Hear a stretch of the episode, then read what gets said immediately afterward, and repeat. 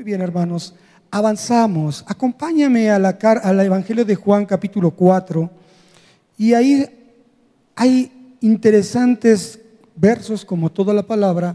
Del 1 al 24 tenemos una historia muy interesante. Esta historia es de una mujer, una mujer samaritana. Samaria era un lugar despreciado por los judíos porque había sido una ciudad del norte de Israel capturada por un pueblo conquistador y que después se mezcló y de ese y ese pueblo fue un pueblo que ya no era de raza pura, que ya tenía algo que señalársele, que ya tenía algo que juzgársele, que ya tenía algo que para los santos religiosos no eran dignos de participar ellos en sus actividades. Por tanto, nadie visitaba Samaria y mucho menos hablaba con un samaritano. Sin embargo, nos dice aquí la palabra que a Jesús le fue necesario pasar por Samaria, por el lugar despreciado de la gente despreciada, de la gente que se metió en su cabeza estigmas, de sentirse con menosprecio, de sentir que no valía nada,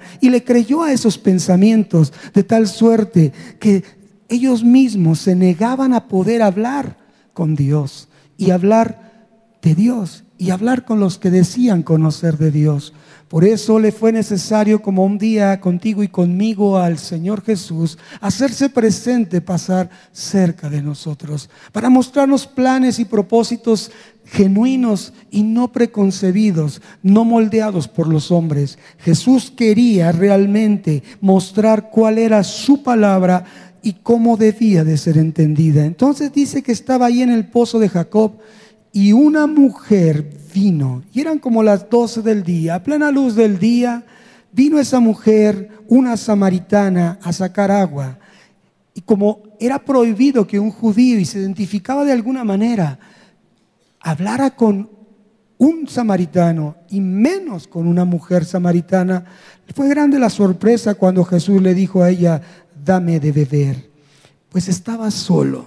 Y aquella mujer empezó a poner, de acuerdo a sus estigmas, de acuerdo a sus pensamientos, de acuerdo a haberle creído a todos aquellos que la menospreciaron, como en algún momento alguien ha hablado mal de ti, como en algún momento alguien ha pensado que no eres nadie, o tú mismo has tenido esas ideas, y empiezas a trabajar en ellas, a creerlas y a mantenerlas presentes, y a decir, esta es mi realidad, no merezco nada. Y ella le decía, tú siendo judío me pides a mí de beber, soy samaritana, tú sabes que no podemos estar así. Sin embargo, Jesús responde, Mira, mujer, sabes, Jesús está ahí cuando tú piensas y crees y sientes que no hay nada alrededor de ti, que tú eres el centro de todos los motivos de aflicción y de escarnio y que nada mereces que valga la pena. Pero Jesús viene a decir una verdad a tu vida como la dijo hace dos mil años esa mujer.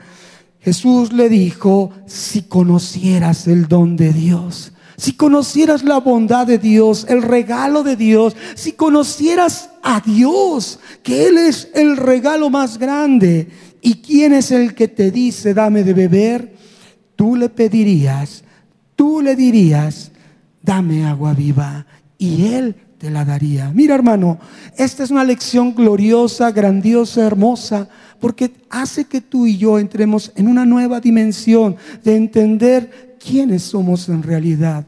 Somos parte de un plan glorioso de Dios, somos parte de una expectativa de Dios, somos parte de una realidad con Dios. Jesús vino a esta tierra a mostrar el don, el favor y el regalo y a darnos una llenura de la cual nada podrá quitar, nada podrá saciarnos como es la persona de Jesús. Por eso hay que pedirle a Él. Esa mujer tuvo que entender en esos momentos y en ese corto diálogo una realidad, la revelación, la iluminación de las palabras de Jesús sobre su vida. Y sabes, le dice Jesús, y otra vez vuelve a poner ahí algunos obstáculos porque sigue creyendo que su inmerecimiento, que su condición no es para que Jesús estuviera ahí. y le atendiera y le favoreciera a ella. Y entonces Jesús le tuvo que decir, cualquiera que beba de esta agua, de la de ese pozo volverá a tener sed, mas el que beba del agua que yo le doy no tendrá sed jamás, sino que el agua que yo le daré será en él una fuente de agua que salte para vida eterna. Y con esta revelación, entendiendo dándole luz Jesús de qué era del agua que hablaba. Le hablaba de su persona, de su palabra, le hablaba de su, de su propósito, de sus pensamientos, le hablaba de su gloria. Y ella no tuvo más que reconocer. Cuando tú y yo nos enfrentamos a ver la realidad de Dios, a ver quién es Dios y conocer su voluntad a través de su palabra, cuando tú y yo nos abrimos y arde el corazón para reconocer que su palabra llena con abundancia nuestra vida, entonces nuestra única condición es la de reconocer quiénes somos pecadores. Y esa mujer tenía mucho que decir de su pecado. Sin embargo, Jesús lo conocía. Ella dijo algo, como tú y yo podemos decir algo de nuestra persona y vendernos de la mejor manera. Pero Jesús conoce lo que eres, sabe lo que piensas, sabe lo que sientes, sabe tus motivaciones. Y él sabía que estaba en un gran pecado. Pero la condición de ella cambió. No ocultar aquel que se encuentra con Jesús, aquel que verdaderamente anhela entender esa revelación de su palabra, no puede menos que reconocer quién es ante Él. Y ese pecado estaba escrito ahí. Sin embargo, delante de todo le dijo, hoy voy a enseñar algo que en tu condición te hará entender tu verdadera realidad y conocer quién eres y tu verdadera identidad. Cuando ella le dijo, nuestros padres adoraron en este monte y, vosotros decís que Jerusalén es el lugar donde debe, se debe adorar. Ya estaban hablando en términos que dejaron las cosas, después de ponerse a cuentas, dejaron las cosas banales y terrenas para hablar cosas celestiales. Y fue cuando Jesús le abrió la expectativa y le dice, mujer, mujer, como te dice hoy, Créeme, hijo, créeme, hija, que la hora viene cuando ni en este monte ni en Jerusalén adoraréis al Padre. Ustedes adoran lo que no saben, nosotros adoramos lo que sabemos, porque la salvación viene de los judíos. Y sabes, sí, la salvación viene de los judíos, pero la salvación no está en los judíos. La salvación está en Cristo Jesús. Entonces a ella le quita de su mente, no veas a ellos, no veas las condiciones, no veas tu situación, quita tu mentalidad religiosa y tradicional acerca de las ideas preconcebidas con las que te empezaste a identificar acerca de una fe. Cambia tu mentalidad, radicalmente salte de, ese, esa mentalidad y le dice, ustedes adoran lo que no saben, perdón, mas la hora viene y ahora es cuando los verdaderos adoradores adorarán al Padre en espíritu y en verdad, porque también el Padre tales adoradores busca que le adoran. Dios es espíritu y los que le adoran en espíritu y en verdad es necesario que le adoren. Hermano, nosotros ahora que adorábamos, ¿a quién adorábamos? A Jesús. Adorábamos la persona y la belleza de Jesús, que fue el nombre dado a nosotros los hombres, que es sobre todo nombre. Y Él nos enseña quiénes son los aptos para adorar. No un simpatizante, no uno que coquetea con conocer, creer, conocer de Dios. No es para los que son casuales o aquellos que de repente se les ocurre, o aquellos que no tienen una idea clara, pero lo que oyeron, lo que les enseñaron, lo que alguien les modeló, eso es lo que creen que es buscar y adorar a Dios. Y le dice, eso no es. Dios es espíritu y es necesario que le adoren al espíritu de verdad, el Espíritu de Cristo es el Espíritu de verdad y es el Espíritu de la realidad que nos confronta con nuestro mundo natural. Pero si no vamos primero a lo espiritual, no tendrá impacto en lo del mundo espiritual. Por eso Él tiene que dar esa aclaración. Solo los adoradores en espíritu y en verdad necesitan, es necesario, el Padre los está esperando que adoren. Es necesario que adoren. Y sabes, hermano, esta es una enseñanza. No para entender por un momento, sino es algo que debemos de vivir. Quitarnos los patrones de vida de nuestra mente, dejar de pensar como religiosos, dejar de pensar como congregantes simplemente, porque Dios nos da una naturaleza para ir más allá, a una identidad como hijos de Dios. ¿Quién dice amén? La adoración a Dios no solo es postrarse físicamente, sino es mantener una actitud de postrar en su mente, en su corazón, en sus ojos, en sus actitudes. Postrarse es rendirse, postrarse es vivir en una actitud de homenaje completa. La palabra proscuneo significa de adoración, tiene que ver con una interpretación que es como el perro que lame la mano. Imagínate eso, hermano. Tú ves la actitud de un perrito, aunque le acabas de dar una patada el perrito le pone la mano y te la lame. Porque su única motivación es homenajearte. Y eso es lo que tiene que ver con la adoración. La adoración es reverenciar al Señor, suplicando solo una cosa, su presencia. Y eso no es algo que ocurre en cierto momento, en cierto horario. Es un acto que requiere constancia en nuestra vida. Es una expresión de continuidad que debe salir de fuera de todo acto religioso, costumbrista y sobre todo, hermano, tradicionalista. Porque debe de ser un deseo genuino, porque adorar empieza con obedecer a Dios. Adorar se continúa con agradar a Dios. Adorar se persigue buscando y anhelando cumplir los deseos de Dios. Amén. Por eso, esto de la adoración va más allá de las circunstancias que puedas vivir, va más allá de tu manera de pensar, va más allá de tus hábitos, va más allá de lo que tu mente te dicta, de tu carácter, y va más allá de lo que tú crees que significa volverte a Dios, buscar a Dios. Adoración, hermano, es romper todos los paradigmas preconcebidos para entrar en la verdad de conocer, que al haberle conocido a Él, hoy tú creas que lo que has aprendido debe ser motivo suficiente para llenarte y no buscar cosas alternas, no buscar satisfactores vanos y de esta tierra. ¿Sabes? Cuando la, mujer recibe la instrucción del Señor, había intención en sus palabras. La intención de Jesús era que aquella mujer se alineara no a las palabras de la tradición ni a las palabras de los hombres, sino se alineara a las palabras de Dios, a la voluntad de Dios y la del Jesús, la del Padre y la de Jesús porque Jesús y el Padre nunca nos han enseñado acerca de ritos y tradiciones. Jesús y el Padre nos vinieron a mostrar la libertad, porque donde está el Espíritu de Dios, ahí hay libertad. Jesús nos enseña, nos muestra, nos modela una vida de verdadero contentamiento, vida para vivir, vida en la cual aprendemos a ver que la adoración es realmente una necesidad de nosotros.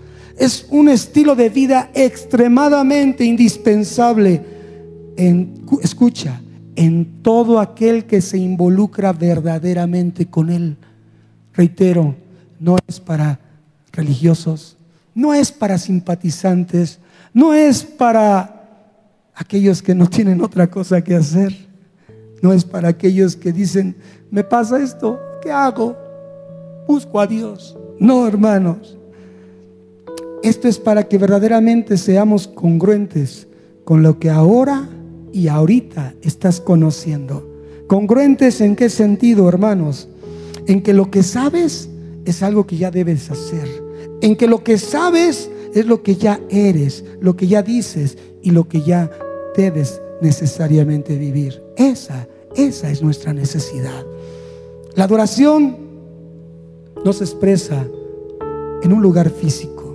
No, es lo que le está diciendo Jesús a esa mujer. Ni en este monte ni en aquel. La adoración no necesita una condición externa para que pueda fluir. La adoración no es que solo llego y tengo que estar en la casa de oración Porque ahí están las luces bajitas, porque ahí está el ambiente, porque ahí no me distraigo, porque ahí siento que toco el cielo. La adoración no es una condición o no es algo que se haga bajo condiciones externas agradables a nuestra vista. Por todo lo contrario, la adoración tiene que ver con ser hombres y mujeres que hagan un sacrificio de alabanza, aún en medio de las adversas condiciones externas. Porque nosotros no andamos por vista, andamos por fe. No tiene que ver la adoración con nada externo. La adoración tiene que ver con la fuente, el que te dice, te doy de beber. El que te dice, yo te puedo llenar y saciar. Entonces la adoración es más sencilla. La adoración se expresa y fluye y se da a través de nosotros.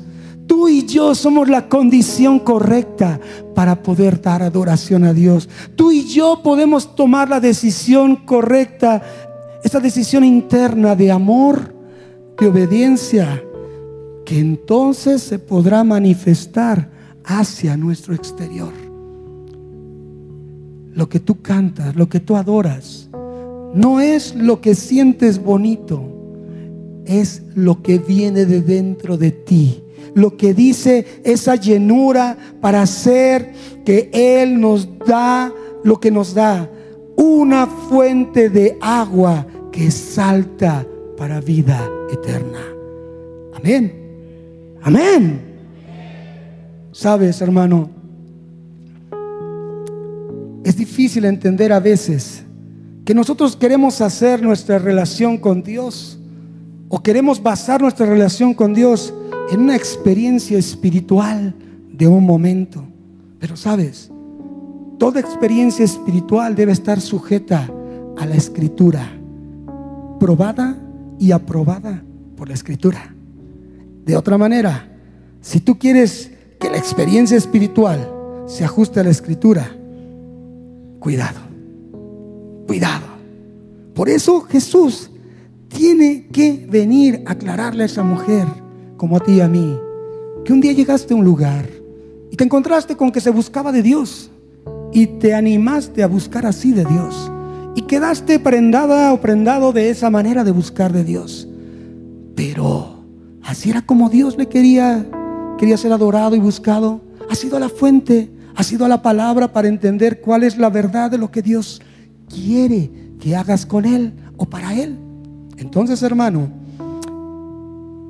es de pensarse, tenemos que ir a la fuente, Jesús, a su palabra, al verbo de vida, al único que tiene la autoridad, la palabra no la última palabra, sino la única palabra. Amén. Y dice Lucas 7, hermano, es una porción que me gusta mucho leer. Lucas 7, 36 hasta el 50. Y por el tiempo ya no la vamos a leer. Pero habla de una mujer, perdón, de un hombre, un simpatizante, un religioso que cree conocer de Dios. Un fariseo que invita a Jesús a su casa para que coma. Y estaba ahí Jesús. Pero dice la palabra que llega una mujer que era pecadora. Una mujer que reconoció su condición y que al ver a Jesús cerca de ella, para al ver a Jesús con la posibilidad de tener ella la oportunidad de estar delante de su presencia, dice, que trajo un alabastro de ungüento y están de perfume y estando detrás de sus pies. Mira su condición de pecadora como la tuya y la mía. A veces no nos da más que para estar atrás, Señor. Y llegar con esa condición y llorar, regar con nuestras lágrimas sus pies y limpiarlos con los cabellos de la cabeza y besar los pies y ungirlos con el perfume de nuestra adoración. Esa mujer entendió lo que era adorar a Dios. No era llegar y buscar sus manos, era llegar y buscar sus pies. El mejor lugar el lugar donde comienza la adoración es a los pies de Jesús. Como hace rato, nombrar a Jesús, no podemos estar de pie si verdaderamente sabemos o quisiéramos entender quién es Jesús. Por eso dice Filipenses, hay en ustedes este mismo sentir como hubo en Jesús, que Él no le importó humillarse, dejar toda condición de lo que Él era. Y nosotros tenemos que dejar toda condición de lo que creemos que somos para poder tener una verdadera adoración. Y así, aquel, aquellos se sorprenden que esa pecadora hiciera lo que hiciera. Jesús le dice, ella, porque se le perdona más, adora más, tiene mayor gratitud. ¿Cuánto te ha perdonado el Señor? ¿Y cuánto es lo mínimo que puedes estar de agradecido y agradecida? Por eso Él le dice al hombre aquel, yo entré a tu casa y no me diste agua para mis pies, pero ella no ha dejado de regar mis pies con sus lágrimas. Y Él los ha limpiado, y, ella los ha limpiado con sus cabellos. Tú no me diste beso, mas esta desde que entré no deja de besar mis pies. No ungiste mi cabeza con óleo, mas está ungido con perfume mis pies. Por eso su condición ya no será la misma. Por eso su condición es que ella me ha hecho una cosa buena. Para Jesús lo bueno es adorarle. Y lo que Él no olvida es tu adoración genuina. No tus ruegos y tus peticiones por las cosas que son realidades.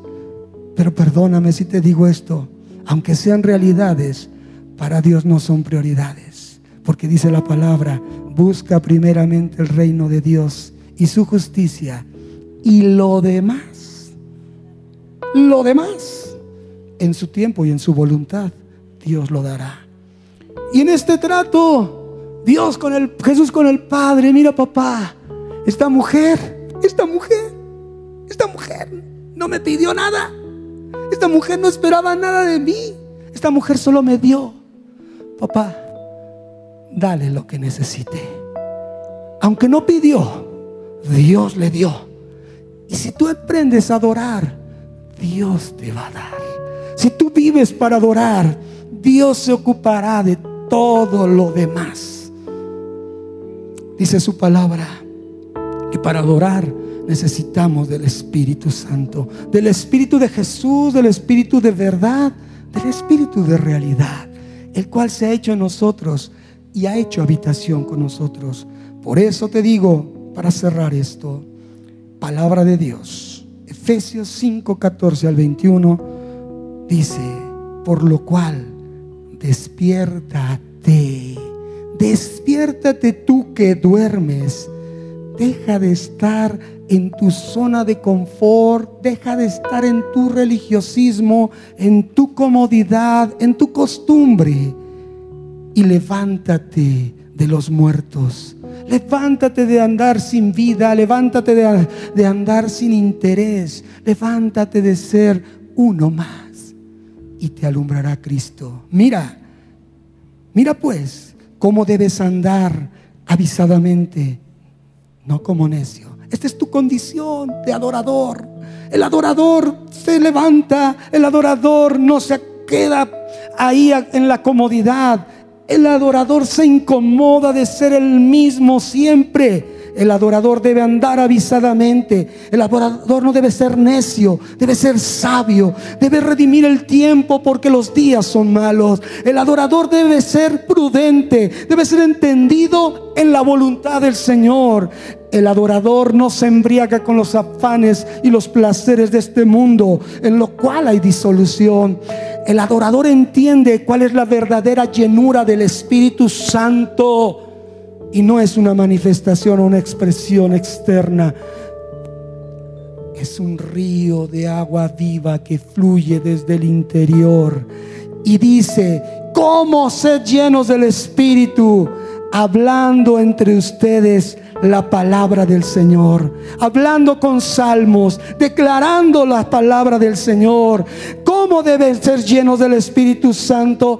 hablando entre ustedes con himnos, con preciosos cantos que son oraciones elevadas, que salen de un corazón adorador hechas en el lugar secreto, en el lugar santísimo, y que hoy nosotros proclamamos, cantamos como verdades. Como ser llenos del Espíritu Santo. Cuando entras a esa dimensión de adoración, entrega total, viene el cántico espiritual. Cuando tú le hablas tus propias palabras al Señor, y cuando tú estás en una entrega donde ya no te importa como aquella mujer, quién estaba alrededor, ni como aquella otra mujer, cuál era el motivo o la condición de su pecado. ¿Sabes?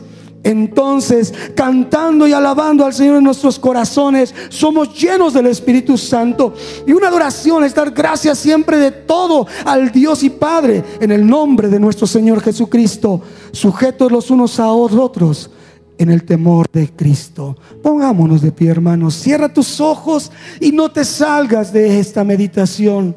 Nosotros no estamos aquí para llevar una dirección, estamos aquí para obedecer la dirección que ya tenemos por delante puesta en su palabra.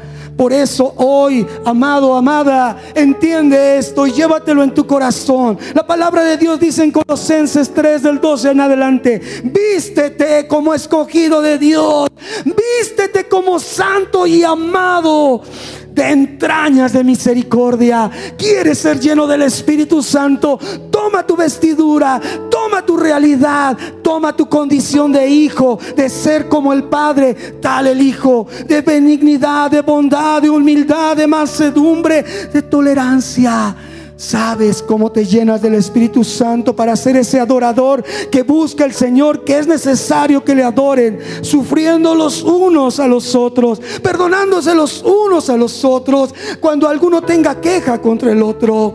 De la manera que el Cristo de la gloria nos perdonó, también nosotros podemos ser agentes de perdón, soltar descansar, quitar cargas y pesos innecesarios para volvernos verdaderos adoradores a los pies de Cristo. Y entonces, sobre todo esto, vestirnos de bondad, de caridad, de atención, que es un vínculo de la perfección. Y entonces la paz de Dios se perfeccionará y gobernará en nuestros corazones por ser agradecidos cómo nos llenamos del Espíritu que nos permite adorar a Dios como verdaderos adoradores con la palabra de Cristo, que habite en, nuestros, en nosotros en abundancia, con toda sabiduría, que nos enseñe y nos exhorte para enseñar y exhortar a otros con salmos, con himnos y con canciones espirituales y con gracia cantando en nuestros corazones. Un adorador se la vive cantándole a Dios. Y un adorador deja que Dios le cante a su corazón. Padre, tu palabra está entregada, Señor.